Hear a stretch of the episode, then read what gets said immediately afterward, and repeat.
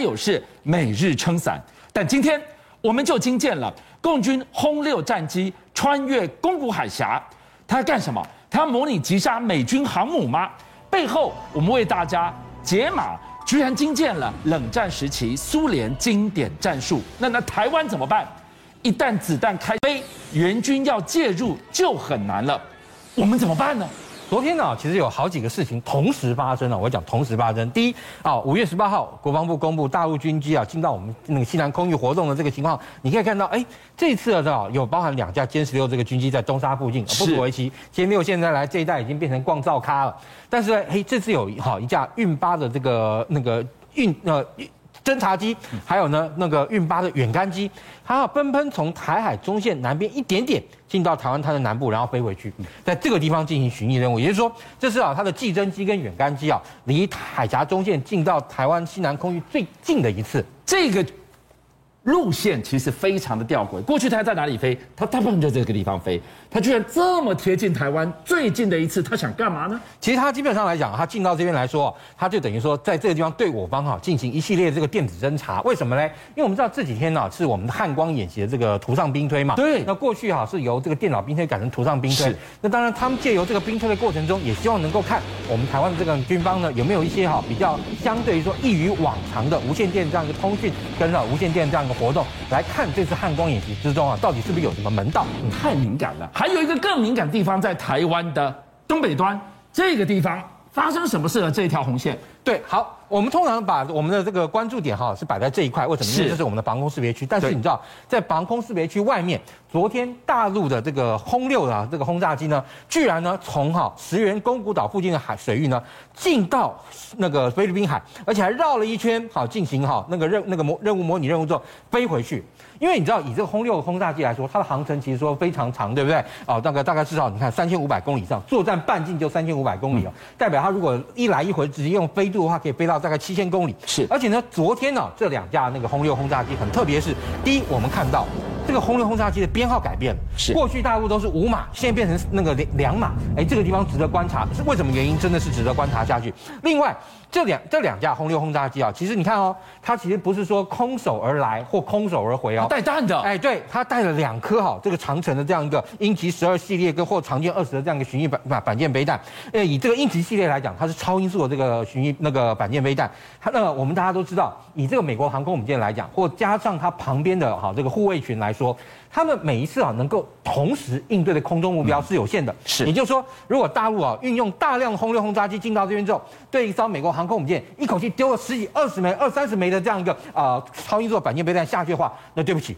就会造成它一个饱和空中攻击了。夏伟带我们仔仔细细看到了两架轰六带了鹰击十二实弹升空，绕了这么一圈，所谓何来？太敏感。我们讲过。在这附近的海域呢，美国航母两大两小四艘了，再加上了日本的出云号五艘。第六艘是辽宁号，在这个地方，他到底想干嘛呢？其实你知道吗？我们过去跟大家讲过，如果说今天啊啊台海有事，美国的这个军力要来啊援助台海地区的话，美国呃的航空母舰基本上大概会在这样或这些的位置，而且是啊开始进入介入的这个状态。它后面其实会在这个区域哈做战术的这样移动位置的移动。所以就是说，当大陆的航空母舰在这边进行演训的话，它其实可以同时哈扮演攻击军或防守军啊一兼两顾。猛嘎啊讲 C 口，你知道吗？就是如果好。今天他模拟这个是模拟他自己模拟是蓝军的时候，那这时候大陆的这个轰六轰炸机过来，是不是就可以模拟对他进行攻击啊？所以辽宁号扮演。美国的航母，对，然后呢，那另外它其实呢也可以哈飞到这边的时候呢，变成它的海空联合训练，也就是说它既能够哈在红蓝军的这个位置那个角色之中转变的时候呢，它就可以哈扮一下扮演红军，大陆的也可以呢一下转换为扮变扮演蓝军。其实它也不用演来演去的，因为这里就有四艘大小美国航母，会不会直接就是拿敌练兵呢？当然，它也是以敌为练兵啊，就是说拿它这个假想敌军来练兵，而且但最重要的，它本身在这样一个位置之中啊，我们刚刚讲到。它在这个菲律宾海这个位置，其实哈，基本上来讲，对于第一岛链跟第二岛链之间，哈，基本上是能够哈双方哈两边都能够控制到的这个绝佳位置。再加上我们刚刚讲到，其实它上面还带着什么呢？带着长剑二十哈，射程两千五百公里的这个反舰巡弋飞弹的话，哇，不得了！它基本上这两千五百公里打出去，对不起，连关岛都在它的攻击范围之内了。所以战术我达到了。反介入的一个战术演练战略，我也告诉你，第二岛链我也打得到你，你的关岛、你的夏威夷皮绷紧。但美军不是吃素的，美军的滨海战斗舰昨天秀了一手啊。哦，对，当然，其实啊，那这次我们知道，因为过去啊，那个美国滨海战斗舰一直被大家的非议，就是啊，你要么就是武装不足，要么就这不行那不行。那这一次我们看到，哈，自由级的这个滨海战斗舰，它居然啊进行了一次啊飞弹的发射，而且呢，它是用垂直发射器进行哈地狱火飞弹的连射。因为以这个滨海战斗舰来讲，你说它其实在亚太地区来说，它长期部署在哪里？部署在飞那个新加坡。其实新加坡的这个滨海战斗舰，它真正需要面对的这个目标是什么？其实是一大群的这种小型的这种舰艇，而刚好地狱火飞弹，它你说哎，地狱火飞弹不是拿来反战车的吗？其实它也可以拿来反快艇、反小艇或反小型的这样一个那个水面舰。也就是说，刚好滨海战斗舰上面装置了这种新型的这个地狱火飞弹的这样一个发射模组之后呢，它呢这次展示它连射三枚的这个地狱火飞弹，所以它其实就是啊用来反滩岸的突击作战，或者是反哈那个狼群。刚刚夏伟讲到一个重点，地狱火。它连续发射三枚，而且它射后不理，它是为什么而生？为南海岛礁争议而生的一艘滨海战斗舰，看谁先发现、先攻击、射后不理，我打完我就可以离开。哇，这个秀这一手 muscle。老共看了作何感想啊？因为这个区域里面啊，大陆除了有传统的大型作战舰艇之外，它还有很多小型的，包含像啊零二二型的飞弹快艇啊，还有它还有海上民兵啊，海上民兵会有很多这样这个小型、中小型的快速舰艇。对，其实呢，美国它这次啊那个自由级的这个滨海战斗舰，它除了就是展示说在发射地狱火飞弹之外，它其实也展示了就是啊那个美国的 MQ 八 C 的这个无人机跟滨海战斗舰进行联合作业。他们要怎么协同角色扮演？因为你看以这个 MQ 五号八 C 来说，它可以说是现在美国海军的这个呃无人机啊，特别是舰上的这种直升机的这种无人机里面体型最大的。是。而这种体型最大的这种无人机，因为它本身是用这个贝尔二零五这个直升机去改的嘛，它呢其实啊速度啊，当然大概就一般跟一般的直升机差不多，速度每个小时啊两百六十公里。对。然后但是因为它本身它啊，我们刚刚讲到，原本你看它是一个民用的这样一个直升机，那它把那个包含像驾驶舱啊这些哈载人的空间挪挪掉，然后呢装油之后，哇。这个直升机可以在空中停留时间甚至长达十四小时左右。像我的意思是说，今天他当斥候，他当探子，他飞到最前面去找到目标，回报之后，由滨海战斗舰发射给我打。对，因为而且现在美国哈也为这种哈哎那个 MQ-8C 研发它专用的相位阵列雷达，是。因为这种哈语音哈主动电子扫描雷达，它其实本身非常小，而且呢你可以看到它是单片式的这个设备，也就是说它呢可以哈拿来装在啊那个火势那个这个 MQ-8C 的一边，然后呢当然它也可以如果说啊那个未来是装在这样一个三角形的这样一个情况，是。它就可以如果三角形会顾三百六十度，如果呢是装两边的话，顾等于两边的大概两百四十度左右，那也看得视角很广哦，对，而且呢因为它本身这种哈。这个火呃，就是语音 AESA 主动的这种扫描雷达，当然它体积很小，那而且呢，它的这个重量也很轻，它一片呢、啊、大概其实才五十公斤重。你看这个模组才五十公斤重，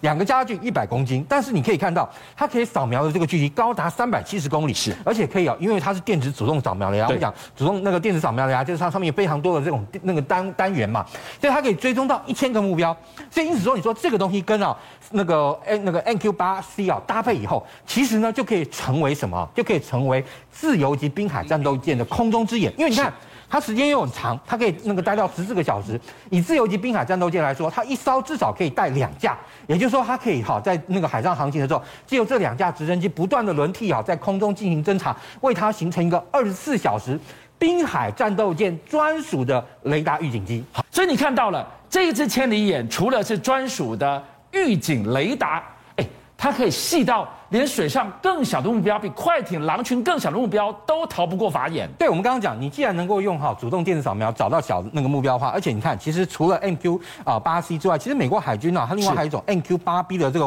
啊火刺，它的兄弟党。对，它的兄弟党八 B 型的这个那个无人机，这个无人机本身啊，其实相对来说它飞的时间比较没有那么长，但是你看它更紧致，而且呢，它能够携带的这个呃装备啊，其实相对来说也非常的这个强大，它可以哈持续飞行三个小时，而且呢侦测两百多公里，而且二十个水那个。目标最重要的是，他们现在好，甚至于还为这个 NQ 八 C 啊研发了一款哦水面扫雷的这样一个载具。当然，因为过去传统来讲，你说那个军舰要进行扫雷的话，通常都是那个呃有扫雷艇、扫雷舰，然后呢组成一个编组，然后在海上进行啊大范围的这样一个征收、征收跟这个扫雷作业。是。但是你看，透过像这样的这个 MQ 八 C 啊，它其实就可以透过它舰那个飞机上哈挂着我们刚刚讲到这个那个扫扫雷的这个雷达，然后呢先找到哈那个疑似的这个目标。所以我们看到了滨海战斗舰载着这一艘直升机，它可以。空中扫水雷啊，对，而且呢，因为空中扫水雷跟哈过去我们刚刚讲到传统用军舰来扫的效益非常差别非常大，因为为什么？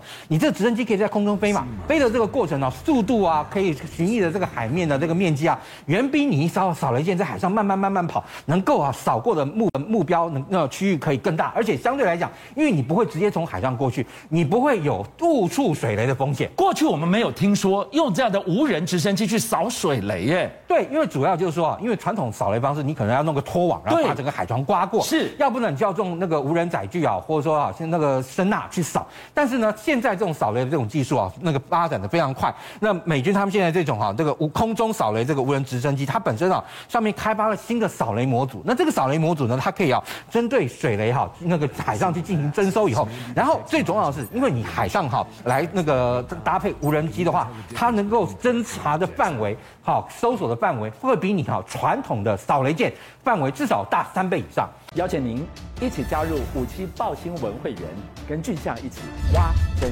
相